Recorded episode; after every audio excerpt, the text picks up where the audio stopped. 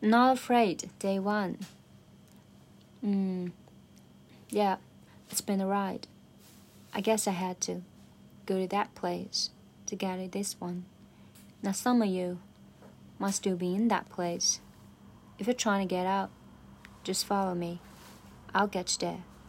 这次的收获就是彻底的偷懒，就是那个第二句啊，第三句。Now some of you might still be in that place，这个就是 some of you， 就那个 f 直接 of 整个就弱化成 schwa a some of you，有点像 a cup of tea，a cup of coffee，就不是 a cup of tea 或者 a cup of coffee，它直接就是 a piece of cake，a cup of tea，就 some of you，some of you。